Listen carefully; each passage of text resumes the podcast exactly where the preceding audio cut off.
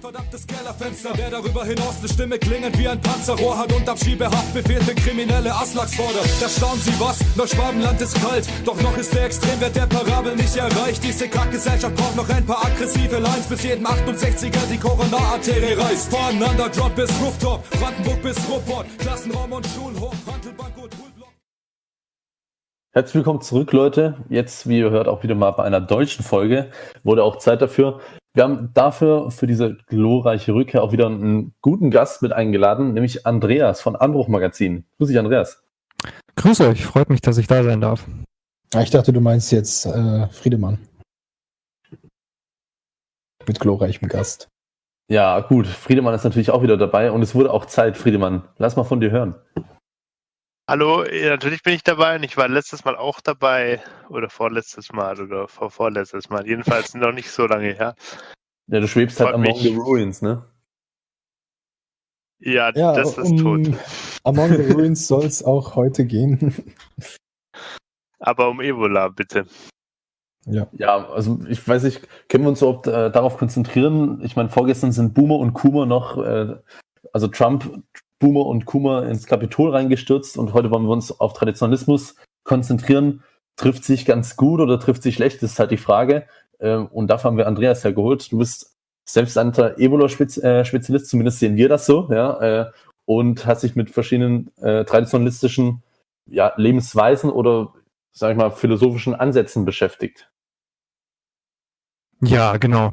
Also das Thema ähm, interessiert mich seit einigen Jahren sehr und ich freue mich mal eine Gelegenheit dazu bekommen, ein bisschen drüber zu sprechen und auch so meine Erfahrungen vielleicht an ein Publikum weiterzugeben, was damit noch nicht so viele Berührungspunkte hatte.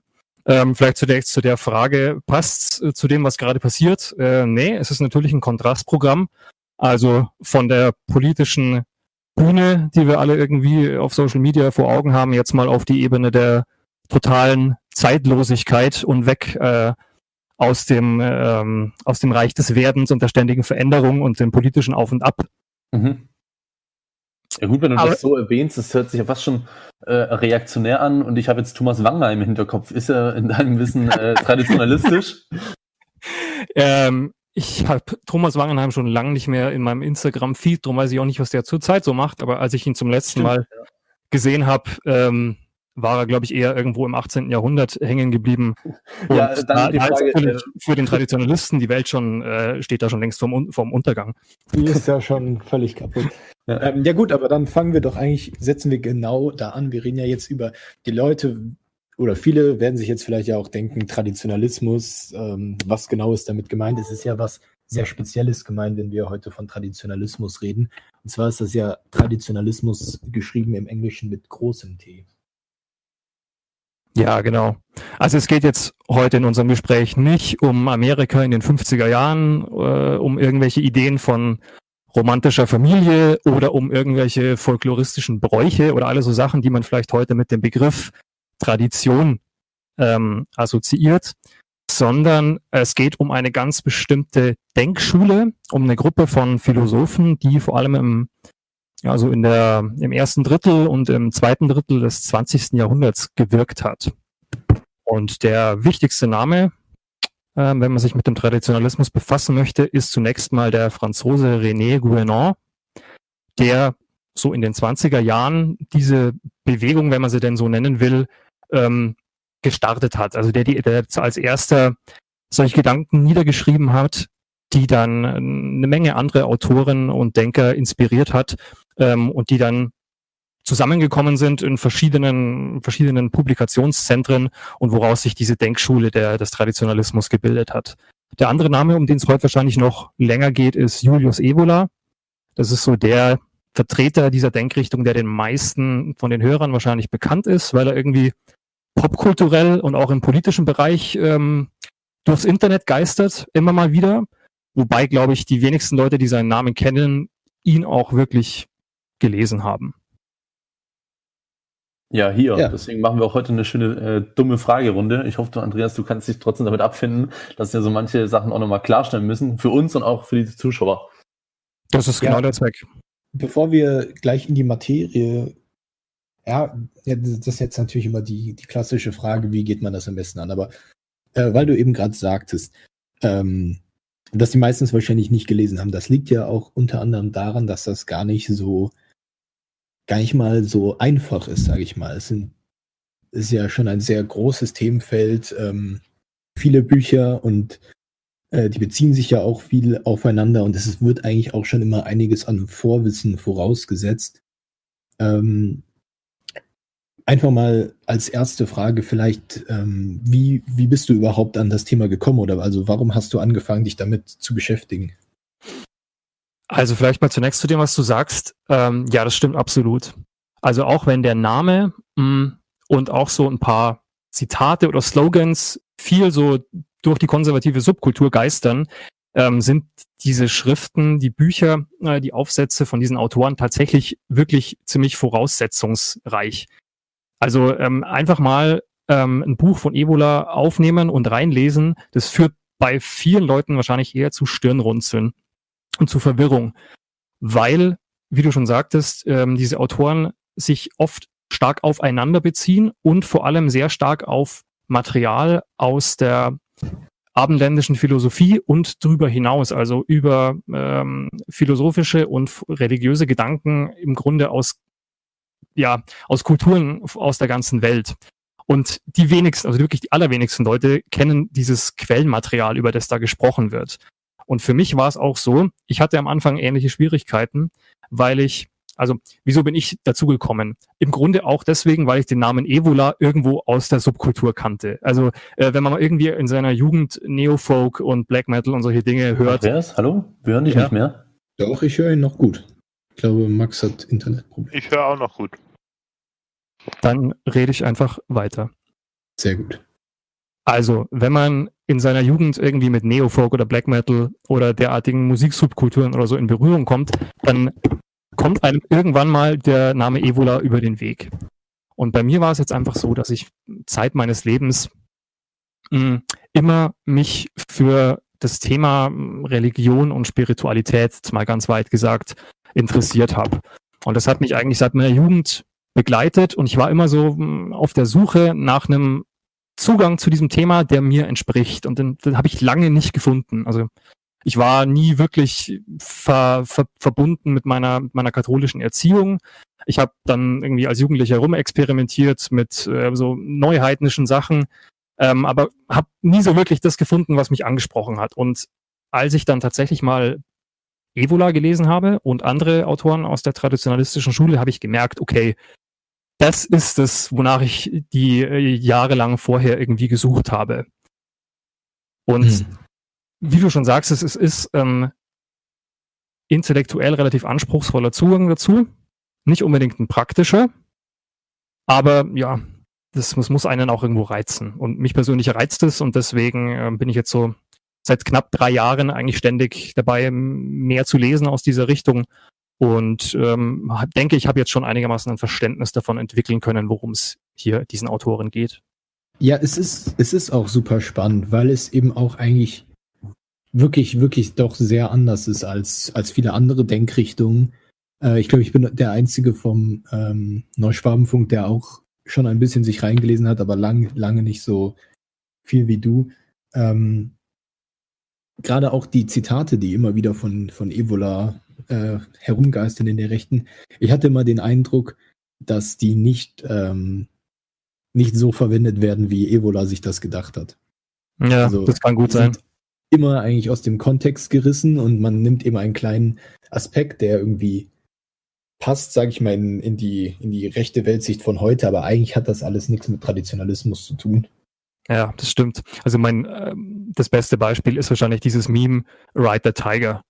Ja, den Tiger reiten, das irgendwie, das kommt ständig irgendwo vor, das führt, führt man irgendwie im Munde, wenn man irgendwie sagen will, so ja, die Welt ist irgendwie ja, nicht, nicht so, wie sie sein soll und ich kämpfe mich da jetzt durch, deswegen ähm, reite ich den Tiger, aber ich glaube, kein Schwein hat dieses Buch gelesen, weil dieses Buch ist auch wirklich eins der schwierigsten zu lesen von Evola und da steht auch überhaupt nicht das drin, was man mit diesem, äh, mit diesem Meme verbindet. Insbesondere ja. wird ja das Ride the Tiger Meme häufig, so sehe ich das, verwendet, um eigene Degeneration zu rechtfertigen. Ja, richtig, richtig, ja. Und, und das hat Ebola ja wohl sicherlich nicht damit gemeint. Ja gut, ich meine, da können wir auch später vielleicht nochmal drauf zurückkommen, wenn wir über seine Person reden. Aber ähm, dann fangen wir mal an. Ähm, oder dann fang du doch bitte mal vielleicht an, so, so schwierig diese Aufgabe auch klingt, aber ähm, ja, erklär uns doch mal, was diese Denkschule ist und was so die Grundideen vielleicht sind. Ja, also wie ich schon gesagt habe, ähm, die Stichwörter sind schon gefallen. Äh, der Traditionalismus ist eine Denkschule, die aus einer philosophisch oder spirituellen Perspektive ähm, eine Weltanschauung entwickelt. Das heißt, es geht hier, sollte ich vielleicht am Anfang gleich sagen, es geht fast nie um politische Fragen. Und wenn überhaupt, dann nur abgeleitet. Also der Zugang ist ein philosophisch-spiritueller. Und was die Traditionalisten machen, was im Grunde das Wesentliche an dieser Philosophie ist, sie erarbeiten eine fundamentale Kritik dessen, was sie die moderne Welt nennen. Das heißt, es gibt für die Traditionalisten eine radikale Zweiteilung zwischen der modernen Welt und der traditionellen Welt. Und diese moderne Welt, ich meine, das ist ein Begriff, den benutzen wir alle ständig eigentlich. Ja, also auch außerhalb ähm, von, einem, von, einem, von einem konservativen Rhetorik. Der Begriff die moderne Welt ist für jeden irgendwo geläufig. Ähm, den Begriff Tradition benutzen wir auch, allerdings in recht unterschiedlicher Art und Weise, wie wir in der Einleitung schon angesprochen haben. Für die Traditionalisten ist es zunächst mal auf der Oberfläche eine zeitliche Perspektive. Also die moderne Welt beginnt, wenn man jetzt mal René Guénon fragt, irgendwo im 14. Jahrhundert hat sie, hat sie ihre Wurzeln, gewinnt dann immer mehr an Kraft über die Renaissance und ähm, kommt so richtig äh, zu sich selbst in der Aufklärung und im 19. Jahrhundert.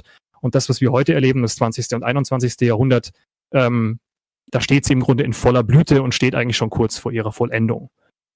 Die zeitliche Perspektive steht aber im Grunde nur stellvertretend für eine inhaltliche Ebene. Also die moderne Welt ist jetzt nicht nur ein bestimmter Zeitraum, sondern die moderne Welt ist eine bestimmte Art des Menschen, ja, in der Welt zu sein, die Welt anzuschauen, sich selbst anzuschauen. Also eine bestimmte Denkweise des Menschen und daraus abgeleitet eine bestimmte Lebensweise des Menschen. Und was die Traditionalisten jetzt machen, ist, sie betrachten sowohl die moderne Welt als auch die traditionelle Welt als jeweils als eine Einheit.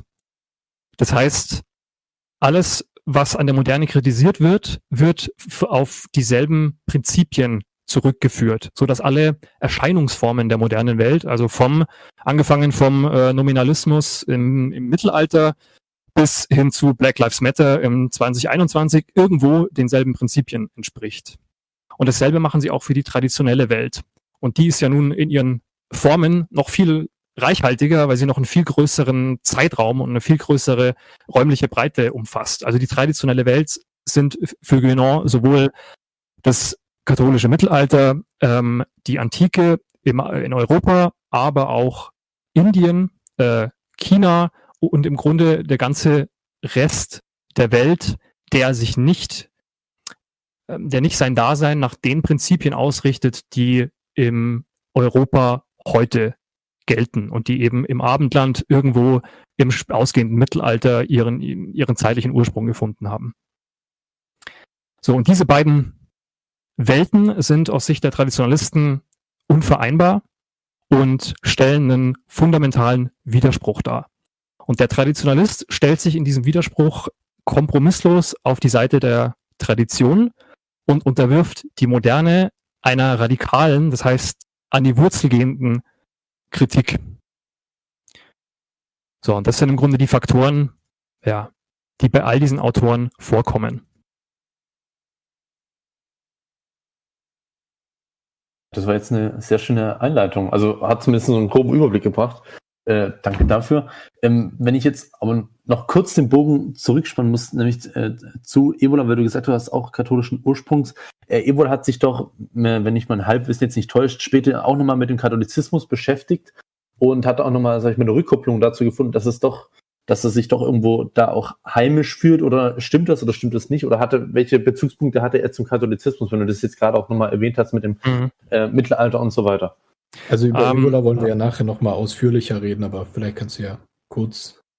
Genau, vielleicht mal kurz, also spezifisch Ebola und Katholizismus, ich weiß es gerade nicht 100 Prozent. Ich habe gerade sowas schemenhaft im Kopf, dass er sich am Ende irgendwann, irgendwann mal bezeichnet hat, selbst als heidnischer Katholik oder irgend sowas. Mhm. Also er, er war Zeit seines Lebens kein praktizierender Katholik, definitiv nicht.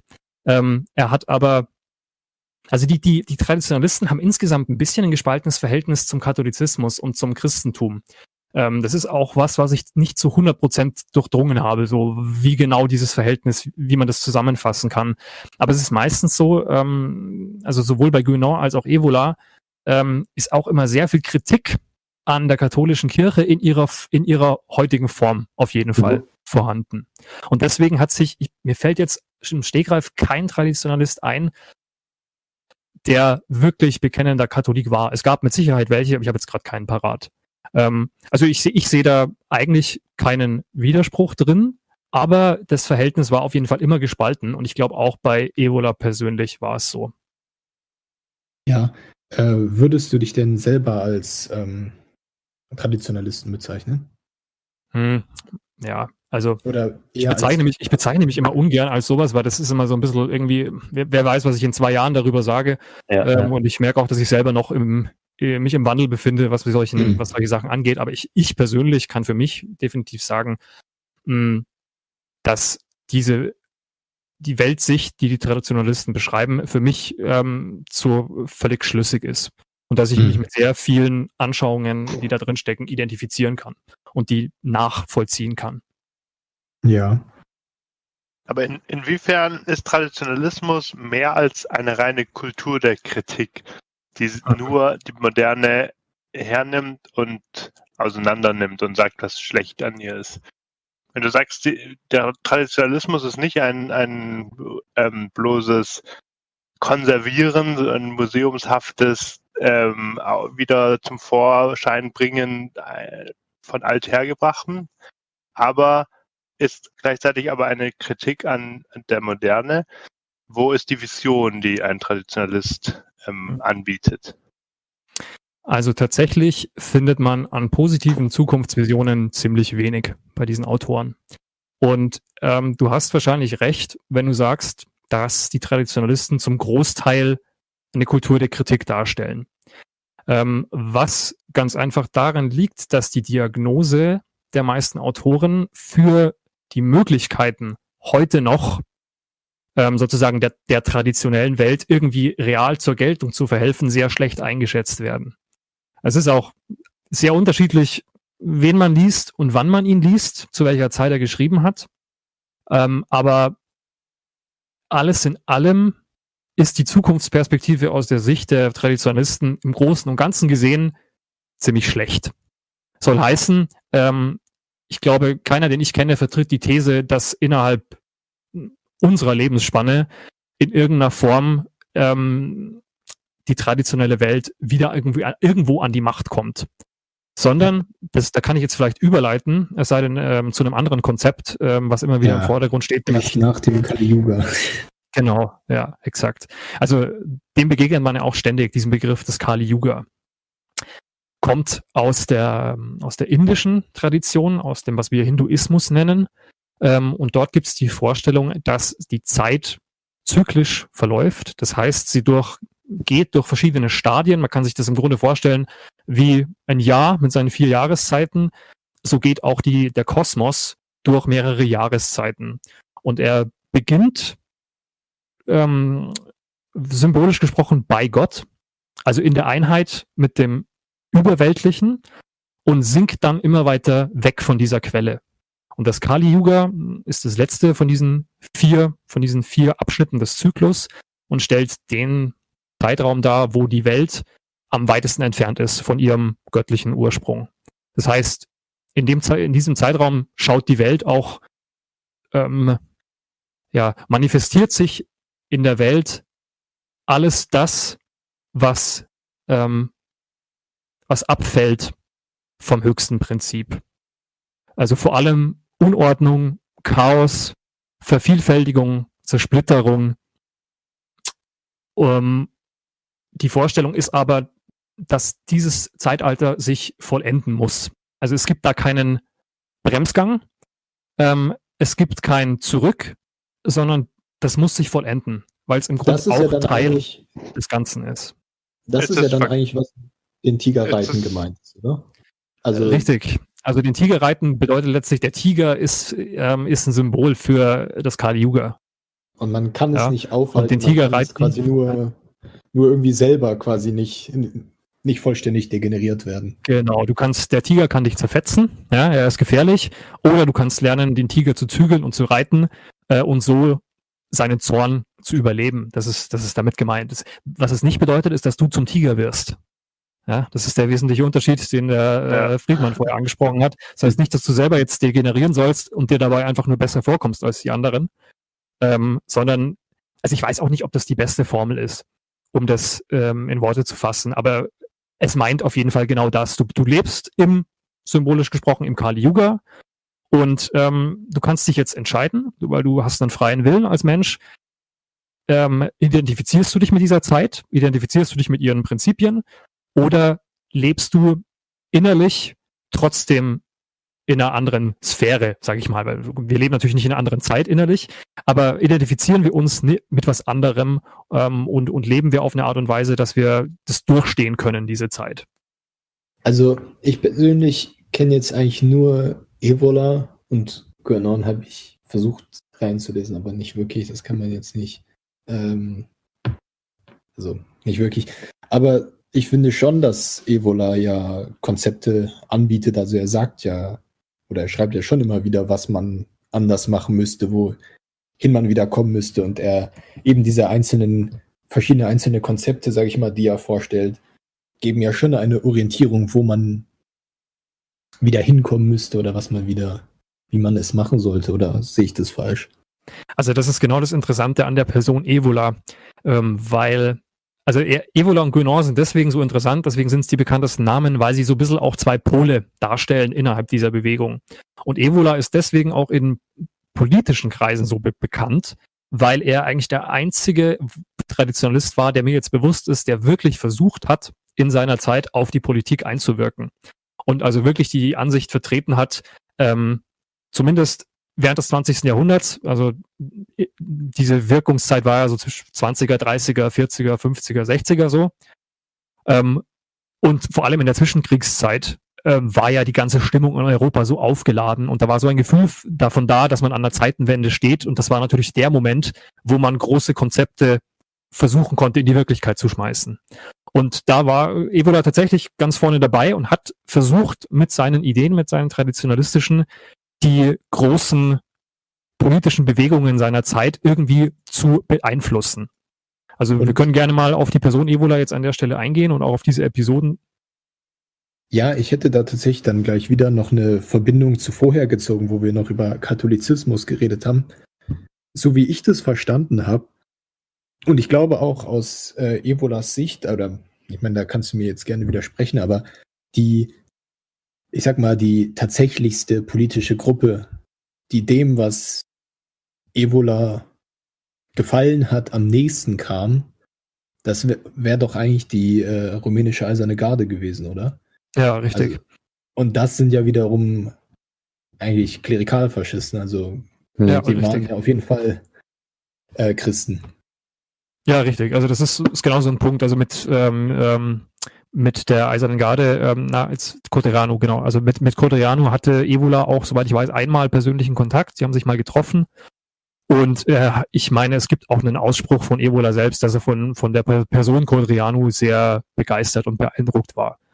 Also diese Gruppe, dieser kleine Zirkel, ähm, die diese äh, Legion im Grund, äh, jetzt haben wir Eiserne Garde gesagt, ne, die, die Legion. Äh, der Legion Erzengel Michael, ja. Genau, das, was die war, das ist, kommt schon dem sehr nahe, was jetzt Ebola sich vorgestellt hatte, als sozusagen die Keimzelle, aus der äh, die traditionelle Welt wieder neu entstehen könnte. Und im Grunde hat auch, also hm, man kann es vielleicht so sagen, in dieser Zeit, 20er, 30er Jahren, war schon noch so das Gefühl da, man kann vielleicht noch, noch äh, eine neue Elite bilden und neue kleine Gruppen schaffen, in denen ähm, diese, diese Tradition noch aufrechterhalten wird, sodass, wenn das Kali Yuga sich vollendet oder vielleicht sogar schon vorher, ähm, dieser Niedergang dem was entgegengesetzt werden kann. Aber tatsächlich ist es dann so, wenn du dir Ride the Tiger durchliest, da ist Evola deutlich passiver und rät im Grund zu einer apolitischen Haltung, weil er meint, es ist, es ist nichts mehr zu holen. Und diejenigen, die die jung sind und die was machen wollen, die sollen das mit dem Bewusstsein tun, ähm, dass es im Großen und Ganzen nichts zu ändern gibt und dass es im Grunde darum geht, in Anführungsstrichen, das Richtige zu tun, aber dass der Erfolg nicht das Wesentliche sein kann. Und da ist er mhm. deutlich ja, apolitischer, als er es noch vorher war, was auch vollkommen selbstverständlich ist, wenn man die, wenn man die Umwälzungen in der, in der globalen Politik sich anschaut. Ja, dann kommen wir vielleicht doch noch mal wieder zurück zu dem, was er denn gewollt hätte. Also vielleicht doch noch mal ein bisschen ähm, in die Ideen des Traditionalismus. Ähm, darf, darf ich noch eine Frage einwerfen? Ja, klar. Ja, bitte. Und zwar nochmal zu dieser ähm, Kali-Yuga-Geschichte.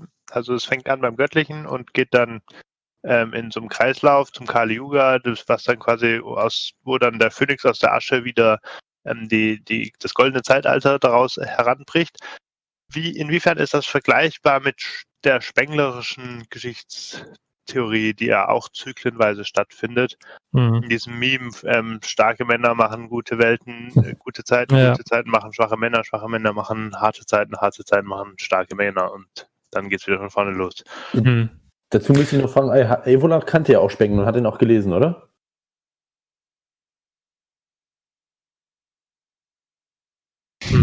Äh, Melder hat Spengler gelesen, glaube ich, in den 20er und 30er.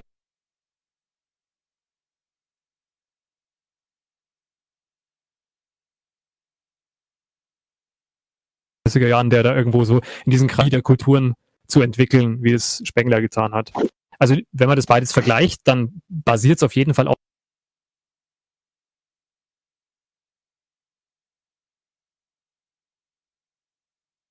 auf denselben Prinzipien. Ja. Und das heißt, es verläuft durch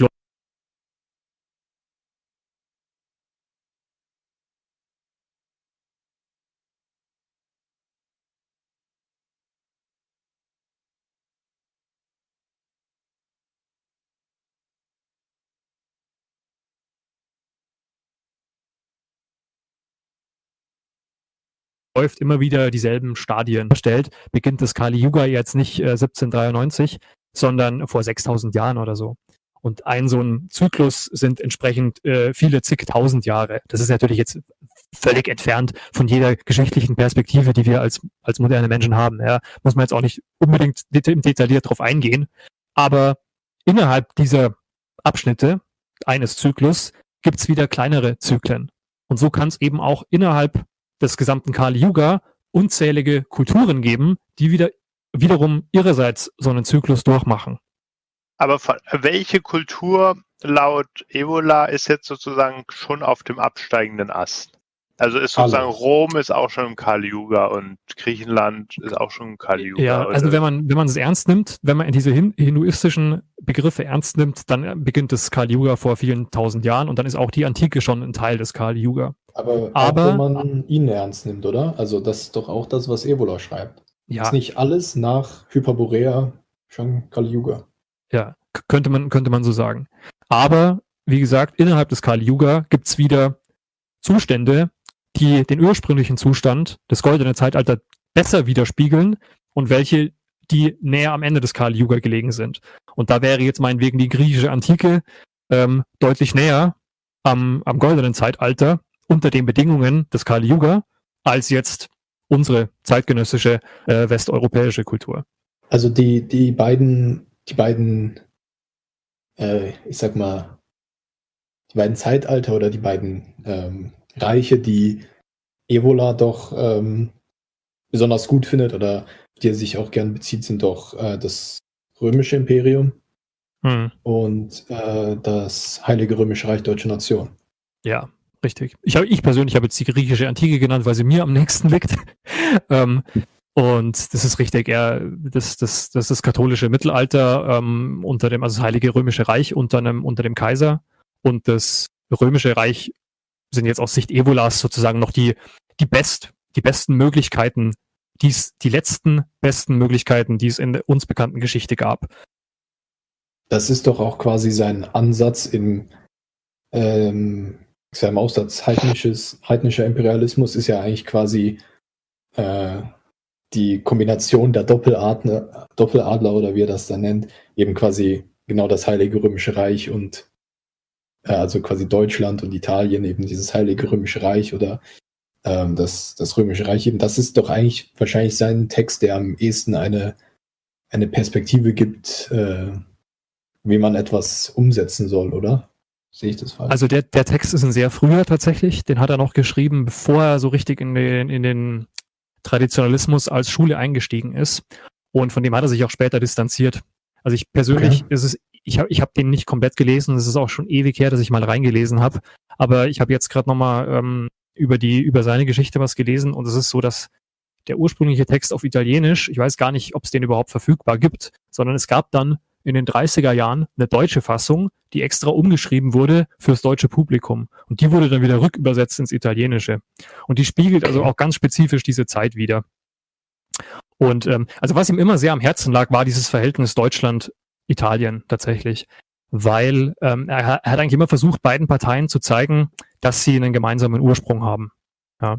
Das, und das ist zum Beispiel interessanterweise ein Gedanke, ähm, der heute äh, 70, 80 Jahre später von der Wissenschaft äh, eindeutig bestätigt wurde, nämlich dass logischerweise ähm, die germanischen Stämme und die romanischen Völker in den indoeuropäischen ähm, Vorfahren tatsächlich diesen gemeinsamen Ursprung haben, den, auf den sich Evola da auch bezogen hat. Und er hat immer während dieser Jahre so ein bisschen versucht, den Tendenzen entgegenzuwirken, ähm, diesen Vorwürfen, die Italiener und Deutsch gegeneinander hatten. Ich kann es jetzt nicht genau wiedergeben. Ähm, es gibt da, ich weiß, es gibt einen Essay, wo es, der sich auch genau um dieses Thema handelt, den er sehr spät in seinem Leben geschrieben hat, ähm, wo er nochmal versucht, so eine Synthese aus diesem germanischen und romanischen Prinzip abzuleiten, mhm. so dass die beide sich sozusagen ergänzen können. Und ähm, ja, das ist definitiv seine Vorstellung von einem, von dem, was der traditionellen Welt heute am nächsten kommen könnte. Mhm. Wo Wenn hat eigentlich Evola genau gelebt? In hm, Italien? Ich glaube, die meiste Zeit in Rom, meine ich. Also da ist er geboren und auch gestorben und ich glaube, da hat er auch die meiste Zeit gewirkt. Also er hat seine Ursprünge in Rom und nicht, ja. irgendwie in Norditalien, weil da könnte man schon sagen, ja, das ist ja mehr germanisch als römisch jetzt. Hm. Nee, der hat sich also. schon immer auch total als Römer identifiziert. Also ganz klar. Also, weiter, Sebastian, du darfst das Wort ergreifen. Ja, du bist mir gerade reingefallen jetzt. Entschuldigung. ja, wenn nicht, dann hätte ich jetzt noch eine Frage. So. Ähm, oder nicht, Sepp, wenn du den Radfahren wieder hast, dann, dann nimm ihn jetzt auf jeden Fall auf. Nein, nein, bitte stell erst eine Frage. Also gut. Ähm, wenn du gesagt hast, Andreas, gerade in den 30ern, da war ja, sag ich mal, der Konflikt zwischen Deutschen und Italienern ja wieder stark entflammt, obwohl man sozusagen eigentlich ja die Achse gebildet hat. Weil in der Zeit hat ja Mussolini auch wieder sein, die äh, Bunker in den Alpen gebaut, weil er eben den Ansturm Deutschlands gefürchtet hat äh, und generell der Weg zwischen National den Nationalsozialisten in Deutschland und den ähm, italienischen Faschisten war ja, auch wenn das, sage ich mal, immer in einen Topf heutzutage äh, geworfen wird, damals eigentlich fast schon komplementär in manchen Dingen. Also und es ist wirklich, oder wollte ich nicht unterbrechen? Nee, nee, nee, führe ruhig aus, wenn du schon was hast, ja. Es ist wirklich eigentlich ganz witzig. Also ich finde es irgendwie äh, witzig, wenn man sich anguckt, wie Evola vergeblich versucht hat, äh, sowohl die Faschisten als auch die Deutschen irgendwie mit seinen Gedanken zu infizieren. Also das geht los in den 20er Jahren, wo er ähm, die Möglichkeit kriegt, in einem faschistischen ähm, Publikationsorgan seine Aufsätze zu publizieren. Und er versucht dann wirklich gezielt äh, dieses Publikum, dieses Parteipublikum in die Richtung seiner Ideen und in die Richtung von Gouvernement zu drängen und die mit diesen traditionellen Ideen zu konfrontieren. Und das hat tatsächlich den Leuten überhaupt nicht gefallen. Und er wurde dann auch sehr schnell äh, im Grunde abgesägt und äh, hat diese Möglichkeit der Einflussnahme auch wieder verloren. Also die Faschisten haben nichts von ihm gehalten, ganz und gar nicht. Und ähm, dann hat er es in Deutschland versucht und ist da erstmal auf so kon kult, ähm, konservativ-revolutionäre Kreise getroffen, in, in Wien und in Deutschland. Ähm, das war, Moment, die Organisation hieß Herrenclub. Weiß nicht, ob jemand ja, ja, genau, sagt. Ja, ja. Da war Jünger und so weiter, die, die ganzen genau. Namen waren da halt da, ja. Genau, also was weiß ich, es gibt Edgar Julius Jung äh, genau. ähm, und so weiter. Äh, da hat er richtig Anklang gefunden. Also da waren ja auch ein, hochkarätige Namen, hochkarätige Industrielle und Intellektuelle dabei, ähm, die ihm auch ähm, Möglichkeiten gegeben haben, auf Deutsch zu publizieren. Da war auch eine stark europäische Schlagrichtung drin, also eine gesamteuropäische, äh, zu der es auch einige Texte gibt von, mhm. von Evola. Und da hat er sozusagen wirklich Freunde gefunden in den Konservativen. Mhm, aber wenn du sagst, es gab eine europäische Komponente, ähm, hat er auch dann bei diesem Europakongress der Faschisten da auch mitgewirkt, also wo Mosley und so weiter auch dabei war? Da waren doch die Italiener mhm. auch dabei, aber die waren dann eher, sag ich mal so, auf einer anderen Ebene, also ja. Wäre mir nicht bekannt. Da okay. weiß ich nichts drüber, ob es da Verbindungen gab. Also er hat definitiv, ich mache mal historisch weiter. Also er hat, ähm, wie gesagt, da hat er tatsächlich einen, jemanden gefunden, der offen war für seine Ideen. Ähm, Allerdings ähm, wurden die entsprechenden äh, Kader dann in der nachtelangen Messe zu guten Teilen hingerichtet. Und ähm, als die Nationalsozialisten in Deutschland äh, die Fahne übernommen haben, war auch diese Möglichkeit wieder dahin. Und er hat es dann nochmal probiert in, in, in Italien bei den Faschisten. Und zwar hat er versucht, dieses Thema der Rassentheorie, was damals äh, einfach in aller Munde war und das große Thema war, auch das aufzugreifen. Da gibt's von ihm auch ein paar Schriften drüber, die habe ich jetzt zwar selber nicht gelesen, ähm, aber was er da im Grunde versucht hat, ist dieses Thema Rasse, was ja einfach für uns ein biologischer Begriff ist und es ja auch damals ja. ganz klar war. Ja. Also da ging es um Blut, um Züchtung, um Abstammungslinien, um, um DNA, wie man vielleicht heute sagen würde. Und er hat versucht, das so zu vergeistigen und hat versucht, so einen Begriff der geistigen Rasse ähm, dem entgegenzustellen oder es zu mhm. ergänzen. Und auch damit ist er tatsächlich kurze Zeit ähm, auf einige, äh, auf, auf guten, guten Widerhall gestoßen. Äh, allerdings hat das nur ein paar Monate gedauert. Und auch da hat dann wohl irgendwer spitz gekriegt, dass das alles nicht so ganz passt zu dem, was die Faschisten sich eigentlich vorstellen. Und auch da wurde er relativ schnell wieder abgesägt. Mhm. Ähm, Und zeitgleich, ich, ich mache die Geschichte noch kurz. Ja, bitte, bitte, bitte. Ende. Zeit, zeitgleich ähm, äh, gibt's auch, ähm, also das ist nicht 100% historisch lässt sich das nicht so ganz nachvollziehen, aber er war wohl auch einmal in, in Deutschland äh, bei der SS auf der Wewelsburg zu Gast und hat dort wohl einen Vortrag gehalten. Mhm. Ähm, wie gesagt, das ist nicht so ganz historisch nachvollziehbar. Was historisch nachvollziehbar ist, dass es einen Beschluss gibt ähm, von der vom SS-obersten Amt, die ihn und seine Ideen ablehnen und ihm sozusagen auch die Möglichkeiten abschneiden. Mhm. Und damit war es dann auch zu Ende. Also er hat es tatsächlich in diesen, in diesen Jahrzehnten nirgend, nie wirklich geschafft, ähm, diesen Einfluss auszuüben, den er sich vorgestellt hat und was einfach schlicht und ergreifend darin lag, dass sowohl die Nationalsozialisten als auch die Faschisten inhaltlich eigentlich weit von dem entfernt waren, was er sich vorgestellt hat. Mhm. Womit wir mal wieder eine Brücke schlagen könnten zu dem, was, was denn der Inhalt ist vielleicht, weil ähm, also ich bin auf ja, genau, er, er, hat sich doch, wenn ich kurz unterbrechen darf, das Witz deswegen, er hat sich ja dann nach dem Zweiten Weltkrieg als nicht als Faschist, sondern als Superfaschist bezeichnet. ja, genau. Seine Eigenbezeichnung. Und genau, jetzt darfst du ausführen, was denn dieses Superfaschistische in sich hat. Er ist ein also Ultrafaschist also, wahrscheinlich, oder? Superspreader. Also ich würde jetzt mal nochmal einen Schritt zurückgehen. Ähm, auf, auf das, was eigentlich der Kern des Traditionalismus ist. Ähm, und wenn man sich da ein bisschen Gedanken drüber macht, dann merkt man vielleicht auch, dass diese ganzen politischen Anwendungen, dass die nur ja, sehr an der Peripherie bleiben von dem, worum es eigentlich gehen soll. Und zwar, ähm, was eigentlich die Kernidee im Traditionalismus ist, ähm, die ist, ist diese Einheit der traditionellen Welt. Der Schlagwort oder der Begriff dazu wäre die Sophia Perennis. Das ist nicht der Blog von David Berger, sondern ja, hoffentlich nicht. Es ist nicht schwul. Das ist, also das ist, wofür sich der Mann am meisten schämen sollte, ist der Fakt, dass er seinem Blog diesen Namen gegeben hat, weil es ist wirklich, naja. Also Sophia Perennis meint, äh, wörtlich übersetzt, ewige, ewig währende Weisheit. Und was damit gemeint ist, ist, dass die traditionelle Welt, die ganzen verschiedenen großen Traditionen der Menschheit, ob das jetzt das christliche Mittelalter, die Antike, ähm, Indien, China etc. ist, dass all diese Traditionen und vor allem eben ihre Religionen ähm, und ihre Weisheitslehren im Kern auf einen gemeinsamen Wahrheitskern zurückgehen. Und dass sich all in all diesen Traditionen sozusagen nach Zeit und Ort unterschiedlich bedingt, in unterschiedlichen Formen dieser gemeinsame Wahrheitskern offenbart. Also das, ein, ein Begriff wäre eine transzendentale Einheit der Traditionen oder der Religionen. Und das ist ein Gedanke, ähm, der stammt tatsächlich auch nicht von Guénon oder von den Traditionalisten, sondern der hat eine recht lange Geschichte in Europa. Ähm, und zwar die deutlichste Formulierung war im Grunde schon in der Renaissance. Da gibt es einen Namen, äh, das war ein, ein italienischer Mönch namens Marsilio Ficino, der als erster wieder die Schriften Platons und die hermetischen Schriften aus der Antike ins Lateinische übersetzt hat und sie der westlichen Welt zugänglich gemacht hat. Und dadurch gab es eine intensive Auseinandersetzung der christlich-lateinisch geprägten ähm, Westeuropäer wieder mit, mit der griechischen Tradition.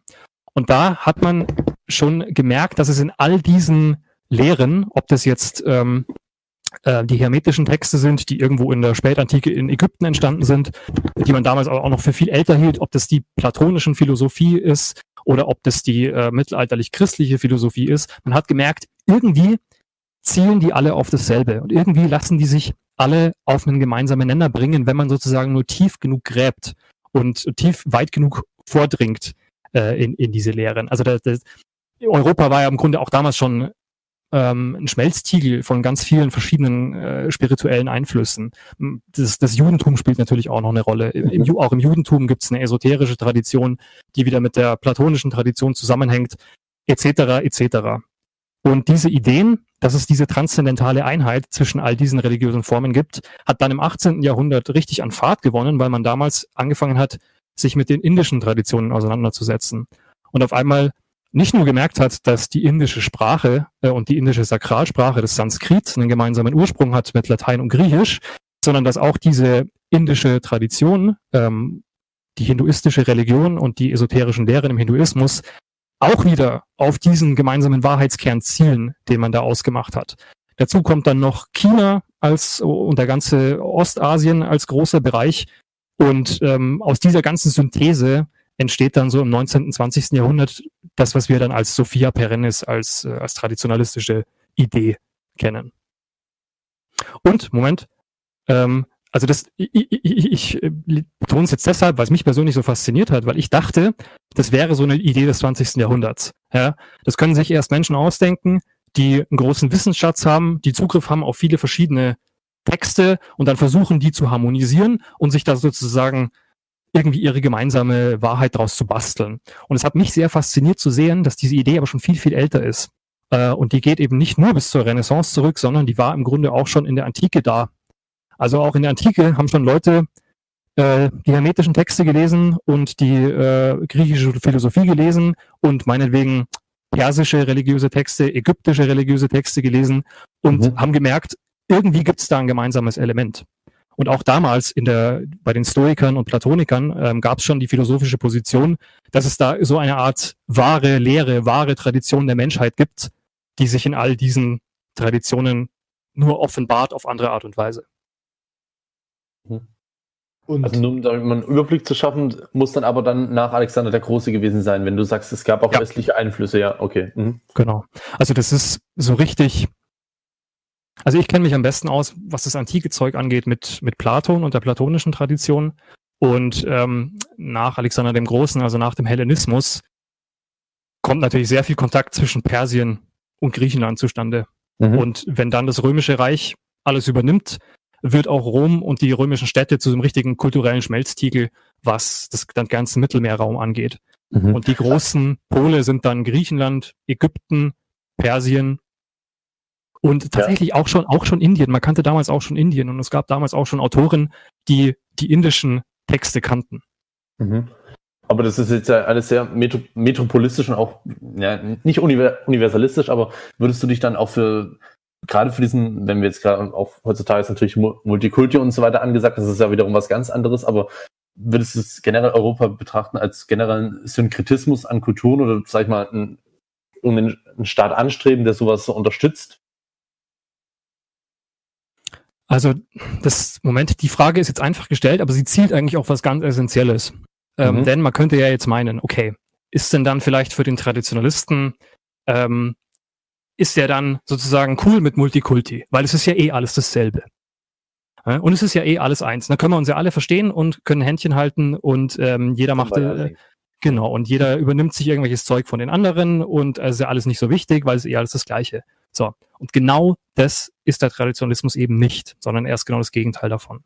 Und das ist, was das glaube ich, lernt man auch erst verstehen, wenn man sich ein bisschen mehr mit diesen Sachen auseinandersetzt. Ähm, es geht letztlich um das Verhältnis von Einheit und Vielheit. Also wie kann es sein, dass ich so viele verschiedene Traditionen habe auf der Welt und in der Zeit und da einen gemeinsamen Ursprung rauslese? Und wie kann das jetzt sein? Wie kann das gleichzeitig sein? Wieso kann es gleichzeitig diese Vielheit geben, aber auch diese Einheit? Und der Traditionalismus löst dieses Problem dadurch, dass er sagt, diese Einheit, äh, diese Gemeinsamkeiten finden nur auf einer tieferen, und jetzt benutze ich mal das berühmte Wort, auf einer esoterischen Ebene statt. Also auch innerhalb dieser Traditionen gibt es eine exoterische Ebene, also sprich ähm, eine Lehre, die für alle bestimmt ist, die allen zugänglich ist. Das ist in der Regel, das sind in der Regel die religiösen Bräuche, die das ganze Volk ausübt, die Feiertage, die täglichen Rituale, die täglichen Gebete etc. Es gibt aber in den traditionell, traditionellen Kulturen eigentlich fast immer auch eine innere Wahrheit.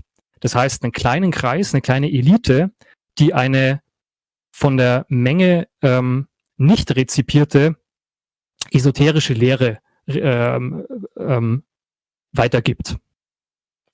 Und in diesen esoterischen Zirkeln und Lehren, da sehen die Traditionalisten die Einheit. Und der Witz ist jetzt, wie komme ich sozusagen als, als Mensch, der ja immer in irgendeine Kultur hineingeboren ist, wie komme ich jetzt zu dieser Einheit? Komme ich dazu, indem ich jetzt meinetwegen die Welt bereise und mir alle möglichen Kulturen anschaue und mir dann irgendwie so einen synkretistischen Glauben zusammenbastle? Nein, ex, also das lehnt zum Beispiel Guénon explizit mit dem Begriff Universalismus ab, diese Art und Weise sondern was die Traditionalisten fordern ist, ich muss mir einen Weg suchen ja, und durch diesen Weg, durch diese eine Tradition, die muss ich bis zum innersten Kern verfolgen. Und es gibt praktisch keinen anderen Zugang zu dieser einen Wahrheit als über einen bestimmten Weg. Also sprich, ich, ich, sag, ich sag's mir, ich mache mal bildhaft. Ähm, das Bild dazu ist im Grunde der Kreis. Der Kreis hat einen gemeinsamen Mittelpunkt und von diesem Mittelpunkt aus gibt's unendlich verschiedene, verschiedene Radien, die alle zum Kreis Äußeren führen. Und zwei dieser Radien sind an der Kreisoberfläche am weitesten voneinander entfernt. Wenn ich sie jetzt aber beide zurückverfolge in Richtung des Mittelpunkts, kommen sie sich immer näher. Und umso näher sie dem Mittelpunkt sind, umso, umso mehr verschmelzen diese beiden Radien in eins. Und diese absolute Einheit wäre dann der Mittelpunkt des Kreises, den es aber, wenn man ihn, ja, wenn, wenn du versuchst, einen Kreis zu zeichnen und dann den Mittelpunkt anzukreuzen, dann ist das, was du da machst, dieses Kreuzchen oder dieser Punkt, nie der wirkliche Mittelpunkt. Weil in dem Moment, wo du irgendwie Kreide auf, ein, auf, ein, äh, auf eine Tafel kritzelst oder Bleistift auf ein Stück Papier, ähm, hast du ja schon einen, einen Punkt auf deinem Blatt und dieser Punkt hat eine räumliche Ausdehnung. Und diese räumliche Ausdehnung kann ich wieder zerteilen in noch kleinere Einheiten. Und das kann ich im Grunde unendlich machen. Und ich komme nie zu diesem einen Mittelpunkt. Das heißt, der Mittelpunkt des Kreises, der lässt sich nicht in unserer Welt darstellen. Der existiert nur geistig. Und das ist im Grunde das Bild für die Wahrheitslehre der Sophia Perennis. Es gibt diesen gemeinsamen Ursprung, aber der existiert nicht als solcher in der Welt, als Lehre, sondern es existieren nur die esoterischen Teile der jeweiligen Traditionen und die nähern sich immer weiter an. Also ihr merkt schon darüber, wo wir jetzt, über was ich jetzt so versuche zu sprechen, da komme ich schon in den Bereich dessen, was sich nicht mehr so einfach in Worte fassen lässt. Und das ist auch jetzt der Bereich, wo es, wenn man die Traditionalisten liest, als jemand, der sich noch nie mit diesen Themen auseinandergesetzt hat, also der noch nie viel mit Philosophie, Metaphysik oder spirituellen Themen sich beschäftigt hat, wo es also wirklich fast schon unzugänglich wird. Und ähm, da merkt ihr auch, das hat mit Politik nicht mehr viel zu tun. Ja, ich kann, wenn ich, ich kann sozusagen, wenn ich den Radius wieder nach außen verfolge, in Richtung der Oberfläche, in Richtung der unserer Welt, dann komme ich auch zu politischen Konsequenzen dieser, ähm, dieser Lehren, dieser Inneren. Aber das ist sozusagen nicht das, das Wesentliche, äh, worum es worum es äh, auch, auch den meisten traditionalistischen Autoren eigentlich geht. Und Evola ist da wahrscheinlich wohl der, derjenige, der, der diesem Thema den meisten, ja, die meiste Aufmerksamkeit gewidmet hat.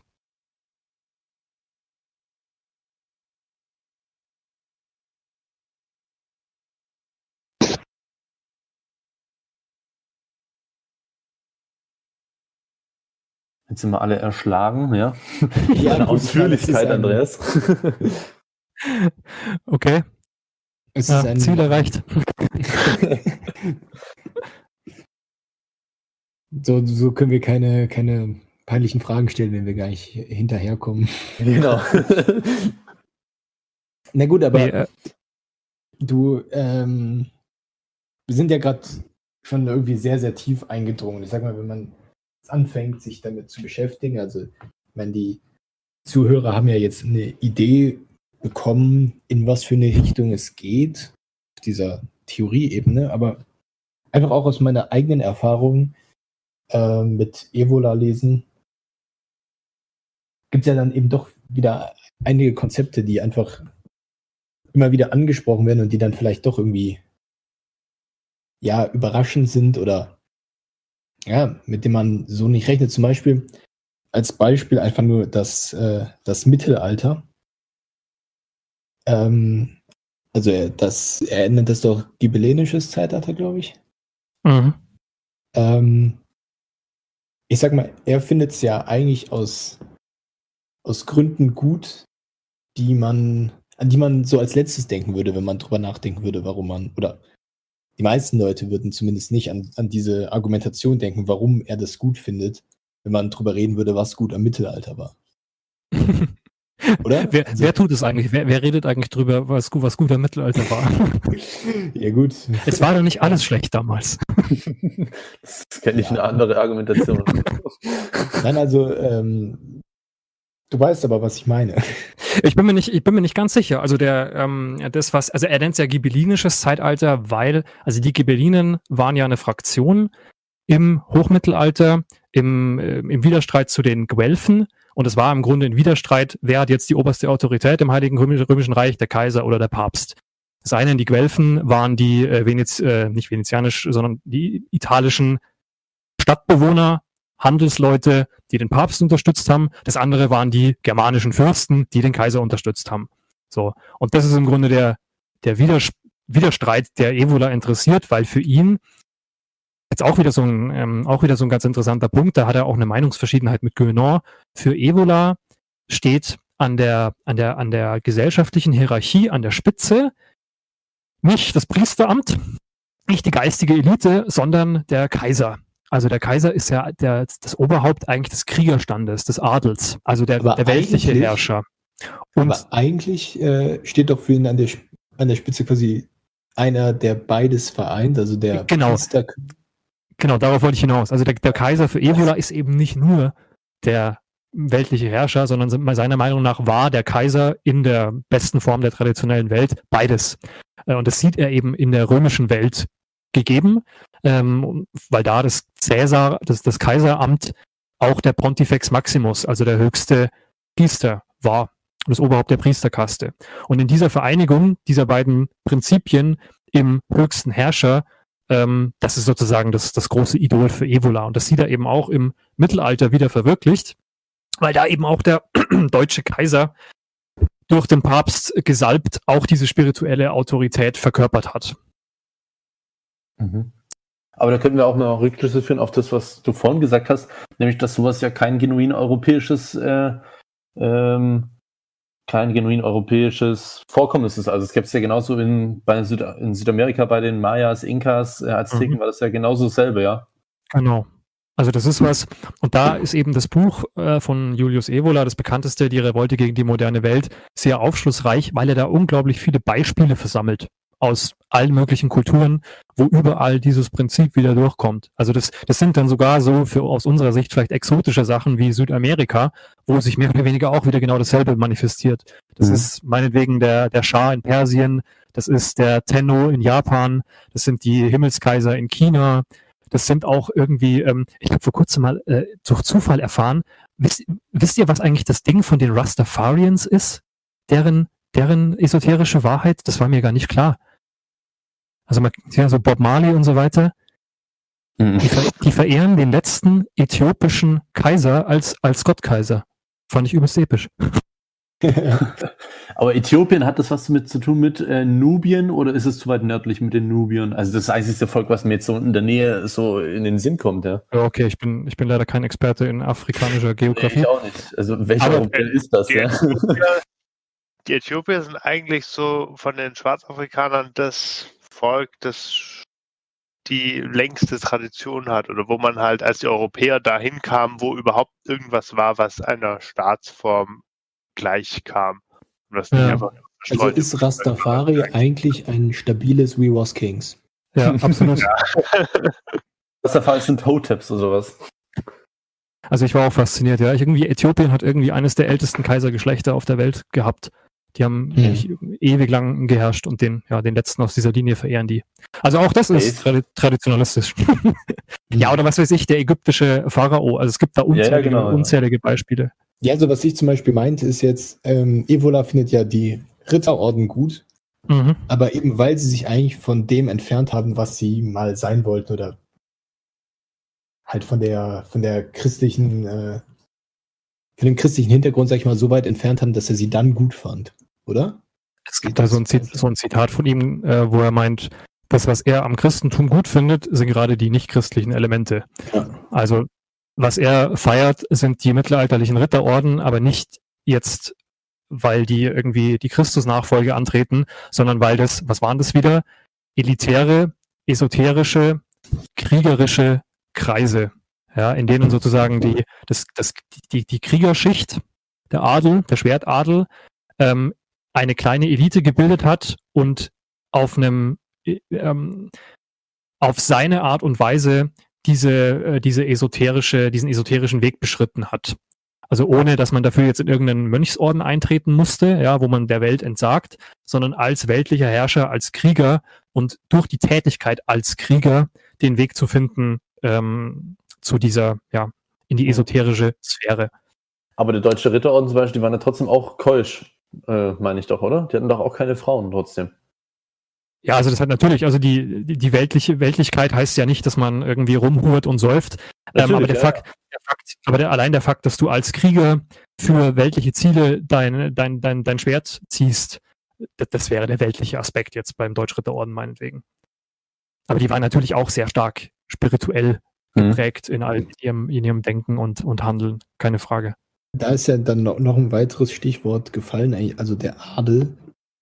Ähm, das war zum Beispiel eine, so eine Überraschung oder eine Sache, mit der ich mich einfach noch nie beschäftigt habe, bevor ich auf Evola kam. Äh, er preist ja das indische Kastensystem sehr an. Mhm. Genau. Und das ist ja wahrscheinlich auch einer der Gründe wieder, warum er das äh, Mittelalter mit seinem Adel eben gut findet, weil er da eben quasi das wieder ein wenig aufkommen sieht, oder? Genau, also das, die, die mittelalterliche Ständegesellschaft ist ja exakt dasselbe wie das indische Kastensystem. Also auch das ist ja wieder eine Sache, das, indische Kastensystem ist nur eine Form ähm, dieser hierarchischen Gliederung der Gesellschaft in diese drei oder vier Gruppierungen, die hierarchisch von oben nach unten geordnet sind. Und das ist immer dasselbe Schema. Das ist auch ein Schema, was ähm, viele äh, Wissenschaftler im ganzen indoeuropäischen Sprachgebiet nachgewiesen haben.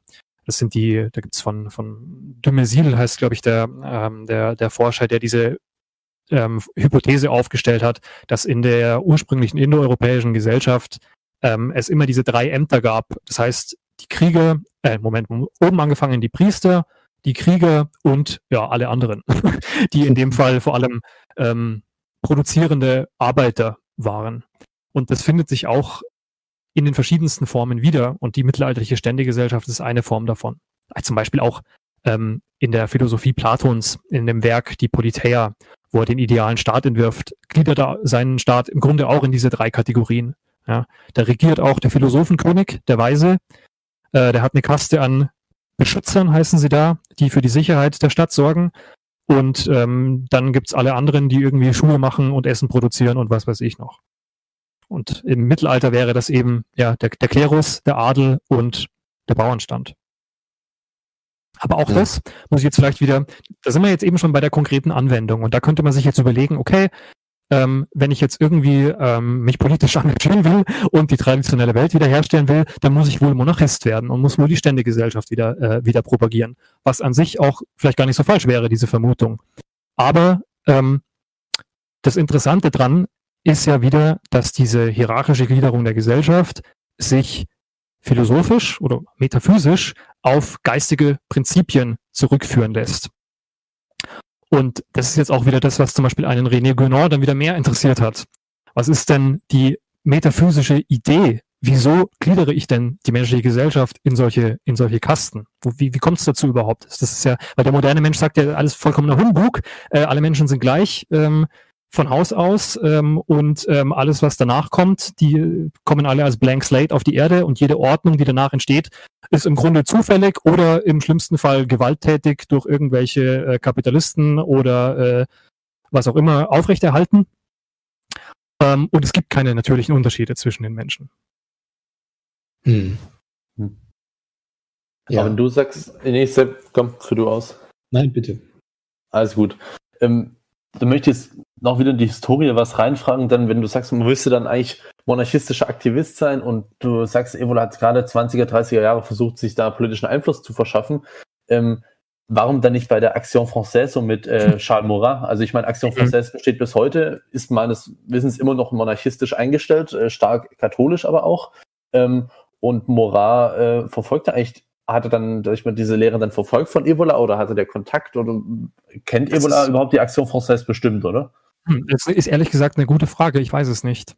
Mhm. Ich, weiß, ich weiß es schlicht nicht, weil Frankreich wäre da eigentlich die Domäne von Guénon und generell war Frankreich ja auch ähm, ähm, eine, eigentlich das Land, in dem die meisten traditionalistischen Sachen publiziert wurden, also in Französisch vor allem. Mhm. Und ich weiß nicht, ob es Verbindungen zwischen der Aktion Française und den Traditionalisten gab. Ich vermute, nein. Ich kann dir jetzt aber auch gar nicht so genau sagen, warum nicht. Also wie, wie, mhm. gesagt, die Franzosen, ähm, die alle Guénon als Vorbild hatten, waren deutlich weniger interessiert an politischen Umsetzungen. Die waren eher interessiert daran, Geheimlogen zu bilden, die Freimaurer zu bekämpfen, äh, die Theosophen zu verreißen ähm, und ihre Zeitschriften rauszugeben als irgendwelche politische Einflussnahme. Und ein ganz interessantes Detail ist auch, kann man sich auch mal Gedanken drüber machen, es gab in Deutschland überhaupt keinen nennenswerten Traditionalismus. Mhm. Also Aber ich wenn du vorhin die, äh, die konservative Revolution und den Herrenclub genannt hast. Das wäre im Grunde, man könnte sagen, das wäre vielleicht das Äquivalent dazu. Also das mhm. wäre auch so mein Gedanke, vielleicht, vielleicht gab es vielleicht brauchte es in Deutschland keinen Traditionalismus, weil es äh, irgendwie eine Strömung gab, die diese Energien eingefangen hat.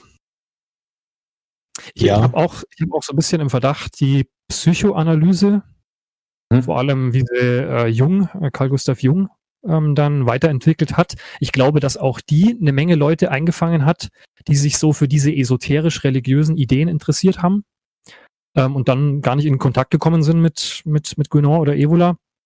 Aber ich finde es ganz interessant, dass gerade Deutschland da so ganz anders ist als, als Frankreich und Italien, wobei, wo, wo ja die kulturellen Kontakte eigentlich immer da waren. Ja, kann man sicher, könnte man sicher äh, viele Vermutungen anstellen, warum das so ist. Gut. Ja, eben, was ich relativ wichtig finde anzumerken, wäre gerade, wenn man eben über Monarchismus, Adel und ähm, aber auch Kastengesellschaft redet, die, ich sag mal, die Monarchen der, ich sag mal, die große Kritik am Monarchismus ist ja, ist ja eigentlich, sag ich mal, dieser ähm, tatsächlich degenerierte ähm, mhm. Monarch aus der, aus der Endzeit, kurz vor der französischen Revolution, der halt einfach nur noch ähm, fett und degeneriert, irgendwie völlig, völlig fern von allem ähm, sein, ja, sein Dasein gefristet hat, das ist ja sehr weit entfernt von dem, was Evola und die Tra Traditionalisten sich vorstellen. Gut, ja, aber das war jetzt, sag ich mal, Ludwig der 16. und ich meine, zwei Generationen vor ihm, der 14. Ludwig der 14. war wieder das Gegenbeispiel dafür, oder nicht? Also man könnte sich ja jetzt fragen, wenn man jetzt heute sozusagen versucht, ein politisches Programm abzuleiten aus traditionalistischen Ideen, dann könnte man, wie ich vorher schon gesagt habe, auf die Idee kommen, Monarchismus äh, zu propagieren. Und jetzt muss man sich die Frage stellen, da sind wir jetzt wieder bei unserem Thema vom Anfang, wie viele Erfolgsaussichten hat sowas in der Welt, in der wir leben? Und ich glaube halt, also meine ganz persönliche Meinung, null. Ähm, und das hat jetzt gar nicht so sehr was mit der spitzfindigen Argumentation zu tun, die man da vielleicht aus dem Hut zaubert, sondern schlicht und ergreifend damit, dass unsere Welt und die Menschen in unserer Welt überhaupt nicht mehr die geistigen Voraussetzungen haben, um sowas wie Monarchie unter irgendwelchen Bedingungen annehmen zu können. Weil es widerspricht allen Grundannahmen, mit denen die Menschen heute aufwachsen. Und das geht, also das sind solche Sachen wie das die Doktrin, alle Menschen sind äh, gleich, ja, und äh, alle, alle Unterschiede zwischen den Menschen kommen nur danach, nach der Geburt dazu. Und es geht aber auch, man kann das jetzt wieder weit, weiter verfolgen, diese, diese Gedanken. Ähm, und man kommt dann irgendwann an, an ähm, also der, der Mensch heute ist ja vor allem auch Materialist. Das heißt, er glaubt ja überhaupt nicht, dass ähm, es irgendwelche nicht körperlich, nicht empirisch nachvollziehbaren Ursachen für irgendwas gibt. Das heißt, wenn ich einen König oder irgendwo einen Herrscher an, an sein Amt platziere, dann mache ich das ja nur, weil ich damit irgendwelche Ergebnisse erzielen will. Also selbst wenn ich heute die Leute davon überzeugen könnte, hey, wenn ihr jetzt das Königtum wieder einschafft, äh, äh anschafft, dann ist das super, weil dann habt ihr einen ganz tollen Herrscher, der bringt euch Fruchtbarkeit und, äh, und, und, und Steuereinnahmen und Zufriedenheit und Frieden und was auch immer. Ich könnte den Leuten das nur pragmatisch verkaufen. Also nur mit Ergebnissen. Was er für Ergebnisse erzielt ist. Aber das war nicht die Grundlage, wie sie in der traditionellen Welt vorgeherrscht hat, sondern die Grundlage ähm, für den römischen Kaiser war keine pragmatische Argumentation oder für den ghibellinischen Kaiser, sondern letztendlich das Gottgnadentum. Also eine Autorität von oben. Also der König, der Kaiser erhält seine Herrschaft, seine Autorität noch von etwas, was noch mehr Autorität hat als er und nicht von unten, also von den, vom Volk, von denen, die eigentlich weniger Autorität haben als er. Also die ganze Hierarchie ist für den modernen Menschen auf den Kopf gestellt. Ja, die Macht kommt von unten und nicht von oben. Und unter diesen Bedingungen kann es kein Königtum geben. Schlicht und ergreifend. Also das könnte man jetzt, könnte man, könnte ich, würde ich jetzt sagen, mhm. was solche Sachen angeht, bin ich 100% pessimistisch. Ähm, Aber könnte man da nicht, äh, könnte man nicht vielleicht sagen, dass quasi die die Elite aus die, die, die, die das Kali Yuga überlebt, dann die, die neuen, äh, die neuen Adelsgeschlechter bilden wird. Möglicherweise. Aber das ist dann, ja, das ist dann sozusagen unserem Zugriff entzogen. Das ist, ich kann nicht politisch das Kali Yuga beenden, äh, sondern ich kann sozusagen nur, und das ist jetzt wieder das, was Gouvernement versuchen wollte und im Grunde auch äh, Ebola versuchen wollte, ich kann nur heute im Hier und Jetzt die Samenpflanzen die Grundsteine legen, damit dieses, dieses Denken oder diese, Spirit, diese geistige Ausrichtung nicht verloren geht und dass die sich durch den Untergang durchretten kann, so dass wenn der Untergang denn mal kommen sollte, ähm, etwas überdauert. Aber dieses etwas, was da überdauert, ist vor allem äh, eine geistige Verfassung, die, die bestimmte Bedingungen braucht, um sich wieder verwirklichen zu können, um wieder sich in der Welt ähm, Geltung zu verschaffen zu können. Aber ohne diese geistige Grundlage gibt es diese Verwirklichung nicht. Ähm, um dann nochmal wieder ein bisschen mehr zu den Personen zu der Traditionalisten zurückzukommen. Würdest du denn behaupten, dass die Traditionalisten auch entsprechend ihrer Überzeugung gelebt haben? Also die wenn man sich mal die Leute anschaut, die da viel gewirkt haben, ist es eh total faszinierend, weil da ist keiner wie der andere. Das sind, also man könnte sagen, das sind extreme Individualisten, diese Traditionalisten auf eine gewisse Art und Weise. Und, und da finden sich wirklich schillernde und ver, verrückte Figuren. Ähm, vielleicht mal ganz kurz, wenn sich jemand da wirklich dafür interessiert für dieses Thema, die Geschichte der, dieser Bewegung, gibt es ein, gibt's ein gutes Buch, auch das einzige Buch. Äh, das ist letztes Jahr erst erschienen in der deutschen Übersetzung und heißt einfach gegen die moderne Welt. Der Autor heißt Mark Sedgwick. Der einzige, der jemals so ein Buch geschrieben hat über die Geschichte der Traditionalisten. Und der geht, glaube ich, wirklich jeden durch, der irgendwie mal was zu tun hatte mit dieser Bewegung. Und ähm, tatsächlich, die großen Namen haben alle auf ihre persönliche Art und Weise diese Dinge irgendwie gelebt, aber ganz unterschiedlich. Also ich kann mal ein paar Beispiele nennen. Also wir hatten jetzt schon Evola und Guénon. Guénon hat, war viel mehr im Geist beheimatet als Evola. Evola ist der Täter von beiden. Evola, äh, Guénon hat seinen, seinen Lebtag damit verbracht, zu schreiben, zu publizieren, Gespräche zu führen, äh, Briefwechsel zu führen und ist dann nach dem Tod seiner Frau nach Kairo übergesiedelt, eigentlich durch Zufall, und dort zum ähm, Islam konvertiert. Haben wir noch gar nicht drüber gesprochen. Ein Großteil der Traditionalisten ist zum Islam konvertiert. Und zwar nicht zum ähm, einfachen, simplen, äh, weltlichen Islam, sondern es gibt innerhalb des Islams auch eine esoterische Tradition, das ist der Sufismus. Und die ganzen Traditionalisten waren vor allem Sufis und waren in solchen kleinen esoterischen Sufi-Logen, äh, nicht Logen, äh, der Begriff ist, fällt mir jetzt gerade nicht ein, waren in diesen Die Sophisten sind doch aber auch äh, vor allen Dingen viele Europäer eigentlich, oder? Richtig, das sind die ganzen Konvertierten äh, im 20. Jahrhundert. Die Sufis. Das ist wirklich, das ist wirklich ein ganz großer Teil, weil ähm, Evola das vorgemacht hat und dann der dritte in diesem Bunde, der ähm, meistens genannt wird, ist ein Schweizer mit dem Namen Fritj Fritjof Schwon. Geht wunderschön von der Zunge. Und der ähm, hat auch dieses Amt als Sufi-Scheich irgendwann eingenommen und hat extrem viele Anhänger um sich geschart und war so einer der, ähm, der wichtigsten Partner Guénons eigentlich in der Verbreitung dieser Lehre. Und ist dann später irgendwann nach Amerika ausgewandert und hat in Amerika so eine kleine Kommune um sich geschart und ist auch ein bisschen degeneriert am Ende. Ähm, aber der hat dieses Sufitum also richtig ausgelebt. Der hat da wirklich auf der ganzen Welt hat der Schüler gehabt und, äh, und Nachfahren ähm, ist auch nicht so ganz, gibt es auch dubiose Geschichten, ob er da überhaupt die Autorität hatte, eigentlich diese, dieses Amt weiterzugeben. Aber die haben ihre, ihre esoterische Wahrheit gelebt im Islam tatsächlich, weil sie der Meinung waren, dass das das einzige Lebendige, was es in der Nähe des Westens noch gibt, war. Also die haben sich nicht, wie wir vorher geredet haben, auf den Katholizismus zurückgezogen, und haben vielleicht zum Beispiel versucht, den zu wiederzubeleben, sondern die sind einen Schritt aus Europa rausgegangen, übers Mittelmeer in die arabische Welt und haben sich dort der Tradition angeschlossen.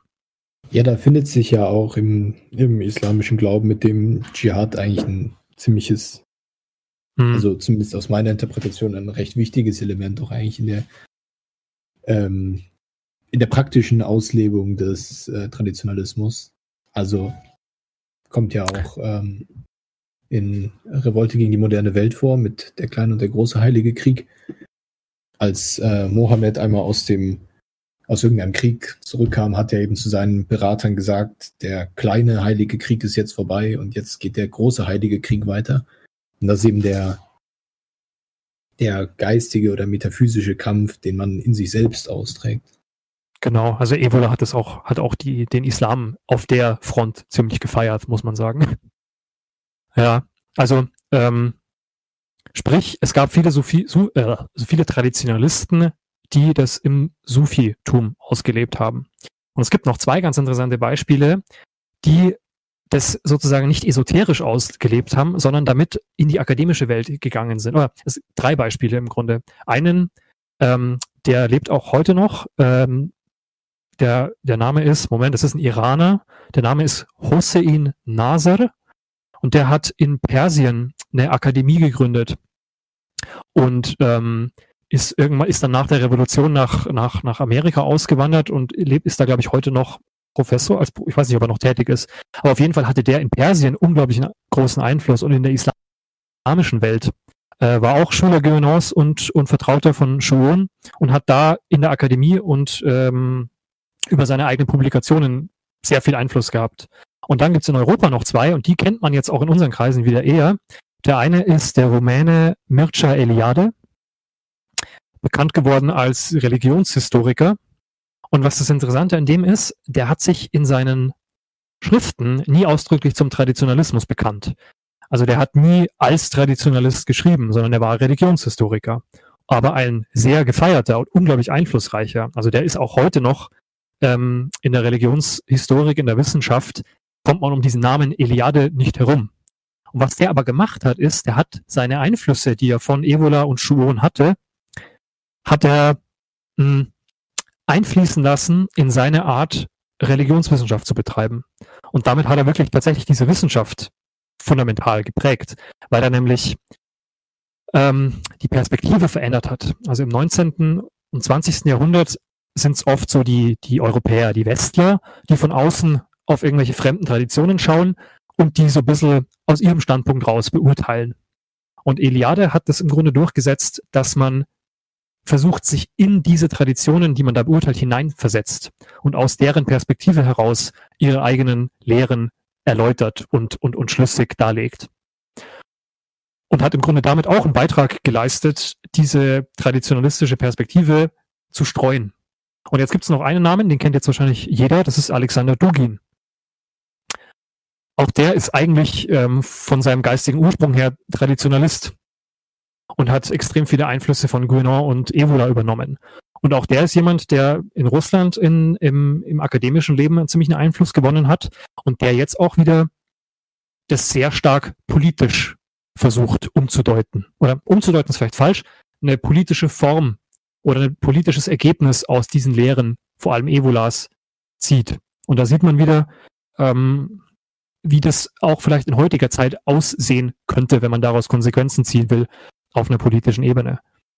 Ja, und all diese Figuren äh, sind alle total unterschiedlich, haben alle ganz unterschiedliche Wege gegangen, sind aus unterschiedlichen Ländern, ähm, aber haben alle diesen gemeinsamen Bezugspunkt. Und witzigerweise, finde ich, spiegeln sie auch dadurch, durch ihre Lebenswege, spiegeln sie im Grunde auch wieder diese Sophia Perennis wieder. Also all diese verschiedenen Leute aus verschiedenen Ländern, die ihre eigenen Wege gehen, aber doch gemeinsam zusammenhängen bei, bei, bei Gouvernement oder bei Evola.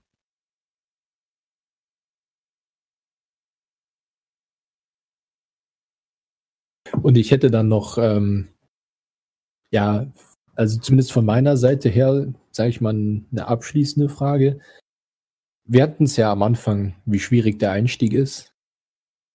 Und ähm, deswegen, wie, wie würdest du denn den Einstieg empfehlen? Womit soll man anfangen? Mit vielleicht welchen Büchern kann der Zuhörer, der jetzt Interesse gewonnen hat durch deine interessanten Ausführungen, sich da reinlesen?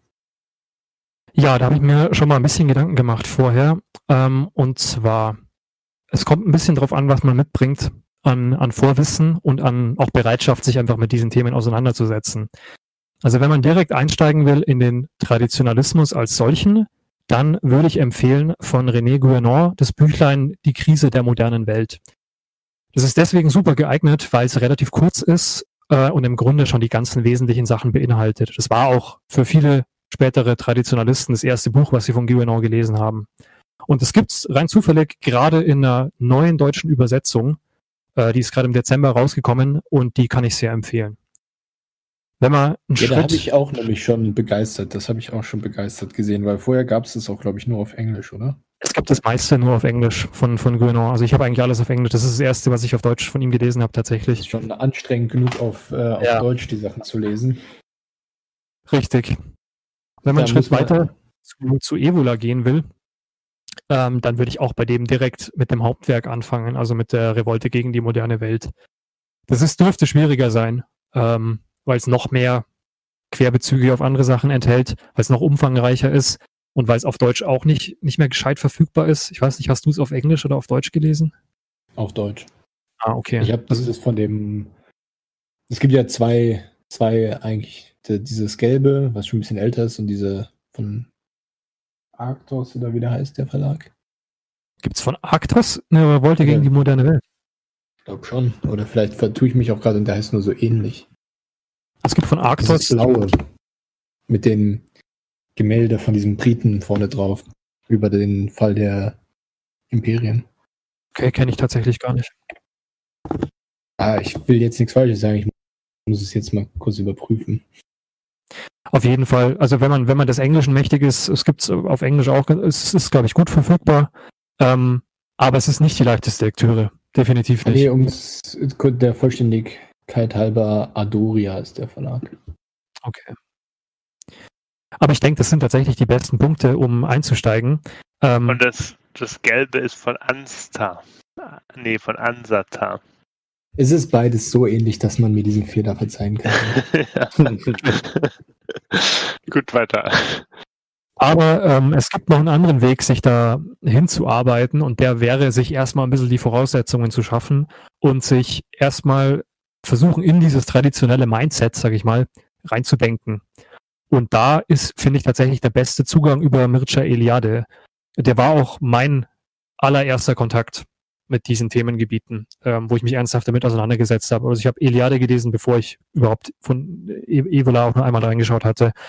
Und von dem gibt es ein Büchlein, das heißt Das Heilige und das Profane.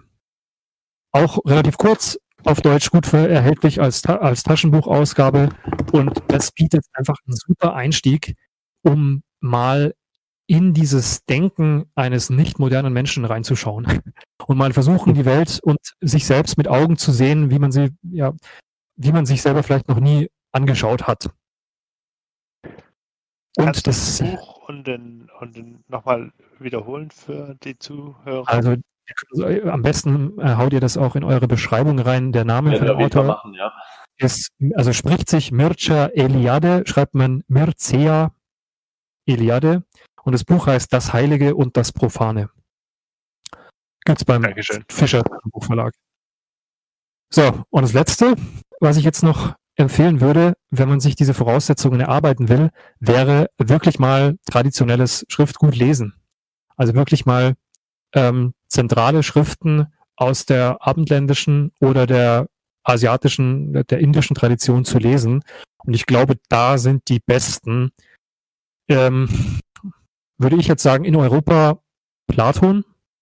Und zwar ähm, ja, der Dialog, den ich vorher erwähnt habe, die Politeia, der Staat.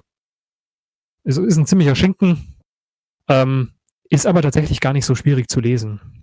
Mhm. Und da sind wirklich, da sind ganz viele Sachen drin, die man, äh, die man eins zu eins wiederfindet bei den Traditionalisten und dann weiß man, woher es kommt, sozusagen. Und das andere wäre aus Indien die wichtigste hinduistische Schrift, die Bhagavad Gita. Kann man Bhagavad Gita, ja, da gibt es auch eine sehr gute deutsche Übersetzung. Ja, richtig. Die ist auch gut verfügbar. Und das war für mich auch, habe ich auch gelesen vor Guénon und Evola. Und das hat mich, also das hat mich damals richtig aus den Latschen gehauen.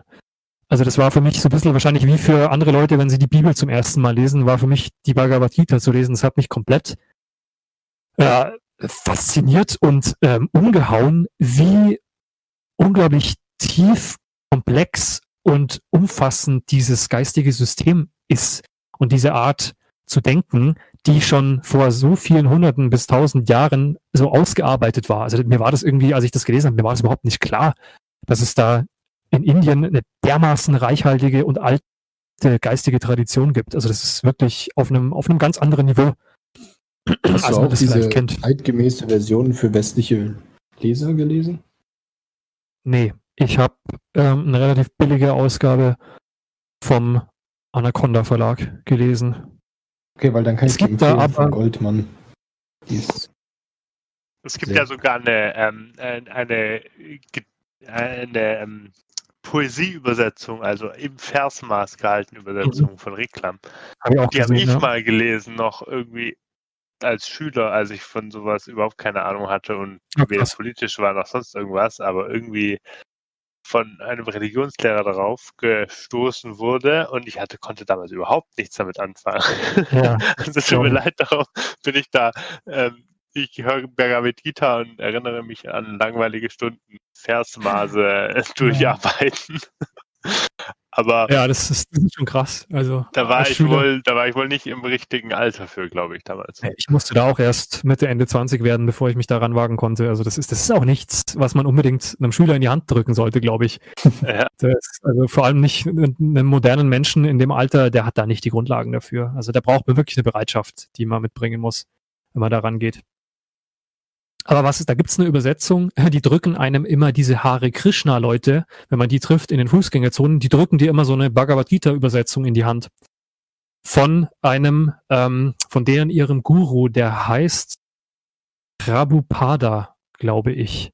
Die heißt, also der Titel ist Die Bhagavad Gita, wie sie ist. Und die ist tatsächlich verdammt gut.